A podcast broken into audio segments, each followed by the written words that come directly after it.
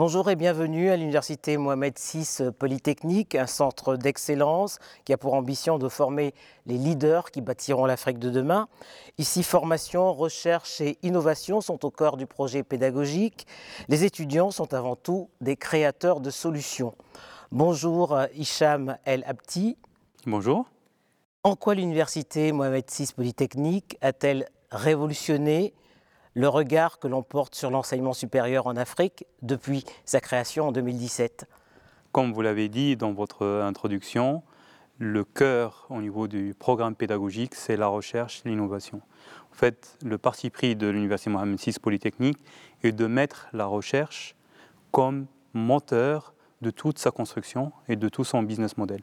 Donc nous avons commencé par la partie recherche et après on a commencé à descendre au niveau de l'éducation et non pas l'inverse. Donc ce qu'on appelle des universités top-down.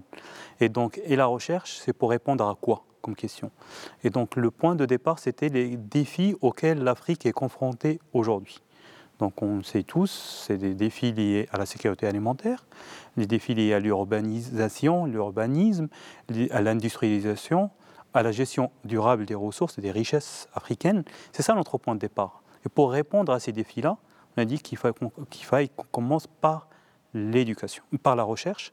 Et donc la recherche, d'excellence, appliquée plutôt, plus que la recherche fondamentale, on est appliqué pour répondre à ces défis-là. Et à partir de ça, on construit notre modèle pédagogique au niveau de l'éducation.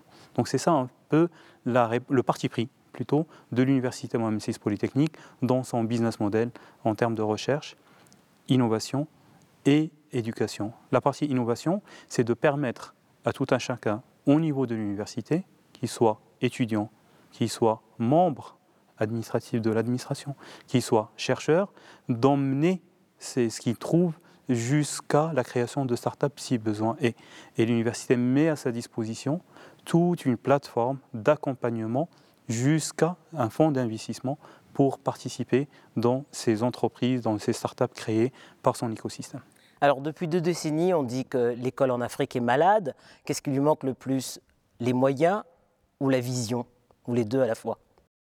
J'ai envie de dire, en fait, l'un ne peut pas aller sans l'autre. Donc en fait, euh, si on a une vision, on n'a pas de moyens, ça ne peut pas aller. Si on a des moyens mais pas de vision, ça ne peut pas aller non plus. Donc en fait, il faut penser l'éducation euh, autrement. Et en fait, et se donner les moyens pour pouvoir, euh, pour pouvoir atteindre les objectifs euh, de, bah, de ce continent qui sont liés au développement, qui sont liés à l'accueil de la jeunesse qui arrive. Hein. Donc, dans, dans, dans 10, 20, 30 ans, il y a plus de 500 millions d'habitants qui vont venir ici en Afrique. L'Afrique sera la, réponse aux défis de la sécurité alimentaire. donc il faut qu'on se donne les moyens. Il faut qu'on prenne cette chance que nous avons. Hein. C'est des défis, mais il faut qu'on les transforme en opportunités. En opportunités. Voilà, donc la vision doit être là et il faut qu'on se donne les moyens.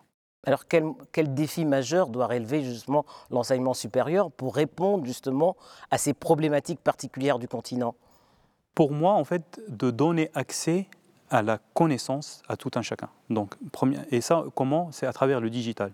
Donc nous vivons une période euh, qui est quand même très très intéressante au niveau de, l'histoire humaine, c'est la force de frappe du digital. Est-ce que c'est une chance pour le continent, le numérique? Oui, c'est une chance. On ne peut pas euh, construire des universités, des écoles pour accueillir tout ce monde. Donc il faut qu'on imagine un nouveau modèle d'éducation. Et donc il passe forcément à travers le digital. Donc le digital va permettre à tout le monde d'acquérir les connaissances. Et à, partir de là, il faut qu'on imagine autre chose comme rôle pour les, écoles et pour, pour, les universités. Donc c'est là pour moi, oui, le défi aujourd'hui pour pouvoir répondre à, cette croissance euh, de, population en fait, euh, qui, qui, va avec, euh, avec la croissance de, de notre continent. Encore faut-il que le numérique soit accessible à tout le monde, ce n'est pas le cas ce qui n'est pas le cas. Donc c'est pourquoi il faut imaginer aussi, par exemple, des plateformes pas forcément online, des offline, il faut imaginer des bibliothèques virtuelles. en fait, euh, les technologies sont là, les cours sont là. C'est juste imaginer des plateformes accessibles sans forcément effectivement être euh, euh, d'avoir besoin d'un réseau internet performant. Donc c'est là où il y a l'innovation. Et c'est ça notre chance en fait. Voilà les défis que nous avons. Les jeunes sont confrontés à ça. On va juste en fait créer un espace où ces jeunes-là puisse s'exprimer et proposer des solutions pour répondre aux défis qu'il comprend au jour le jour. Alors en Afrique, le taux euh, d'accès à l'enseignement supérieur est de 7%, alors que dans les pays occidentaux, il est évalué à 77%. Ça pose la question de l'offre, de son coût et aussi de l'accessibilité au plus grand nombre. Comment on fait? Exactement. Bah, D'où en fait le digital. Je pense qu'on n'a pas le choix. On n'a pas le choix que de développer des, des campus virtuels, de, développer des plateformes offline pour qu'on puisse y mettre en fait la connaissance qui se trouve aujourd'hui. Hein. On, peut, on, peut le trouver. On ne peut pas répondre comme, comme, les pays, comme les pays développés. On, ne peut pas. Euh, surtout qu'à l'époque, il n'y avait pas de digital. Aujourd'hui, il y a le digital. Pour moi, donc, un axe de transformation, c'est euh, à, travers, à, travers cet axe-là. Un autre axe de développement, c'est de revaloriser, de revoir le modèle pédagogique. Par exemple, on ne peut pas, je pense, exiger à ce que les cours soient tout le temps en présentiel. Aujourd'hui, des jeunes peuvent apprendre par eux-mêmes sur, euh, sur Internet. Et donc, il faut imaginer la qualité de la présence et le contenu de cette présence-là. Pourquoi en fait on a besoin des, des amphis? Pourquoi on a besoin de classes? Pourquoi on a besoin de profs? Qu'est-ce qu'on attend de cet échange-là entre le prof et les étudiants? Est-ce que c'est leur donner des cours faire passer la connaissance, ou est-ce que c'est en fait de les amener à réfléchir par eux-mêmes aux solutions et à comment apprendre C'est apprendre à apprendre. Voilà. Donc c'est comme ça, pour moi, une, une, façon en fait de répondre à ce, à ce défi-là. Alors, il y a trois pôles au sein de l'université euh, Mohamed VI Polytechnique, le pôle sciences et technologies, le pôle sciences humaines, mais également l'administration euh, des affaires. Des réponses adapté aux problématiques spécifiques du continent Exactement. Donc euh, si on prend par exemple là, au niveau du département du pôle, de toute façon on ne les appelle pas comme ça, euh, mais juste gardons le terme, donc euh, pôle au département sciences et technologies, prenons la question de l'agriculture. On sait que, comme on l'a dit tout à l'heure, que l'Afrique sera la solution, forcément la solution pour le défi de la sécurité alimentaire. Mais comment le faire? En fait, on ne peut pas adopter les mêmes politiques agricoles qui ont été adoptées dans d'autres continents. Donc là, nous avons développé un master de recherche sur les sciences de la fertilisation. Il faut repenser l'agriculture Exactement, repenser l'agriculture, repenser l'impact de cette fertilisation raisonnée au niveau de l'agriculture. Le business model au niveau du fermier, c'est le fermier qui est au centre de notre préoccupation. Donc le module, ou la formation, le master de recherche, a été pensé comme ça. Et d'ailleurs, euh, en ce moment même, les jeunes qui suivent euh, ce, master-là, 70% de l'Afrique subsaharienne, sont dans plusieurs pays africains en train de faire leur euh, projet de fin d'études. Et c'est ça, en fait, un exemple parmi d'autres sur, on commence par qu'est-ce qu'on veut, quel est le défi auquel on veut répondre, et à partir de là, on déroule. Et non pas juste quelqu'un ou des personnes qui sont enfermées, qui sortent un programme, et à partir de là, on va chercher qui peut suivre ce, programme de formation. Et au niveau des sciences humaines? Au niveau des sciences humaines, un exemple, c'est les sciences comportementales et leur impact dans les politiques publiques, dans la décision euh, publique. Aujourd'hui, pareil, on ne peut pas gouverner comme il y a 50 ans. Voilà. Il, y a, il, y a, il y a une jeunesse qui demande autre chose. Donc il y a des sciences comportementales qui, euh, qui, qui, expliquent un peu comment la décision publique ou politique peut être prise dans, un, dans, dans une localité, dans, dans, une région. Et en fait, ça, nous avons un master dans, dans ça, pour répondre aux défis de nouvelles politiques publiques en Afrique. Alors justement, vous faites bien de, parler de la gouvernance, hein, puisque le slogan de l'université, c'est former les leaders de l'Afrique de demain. Exactement. Mais alors, quels, sont les critères et comment on définit ces, leaders de demain? Quelles sont leurs qualités premières? Qualité première, l'écoute.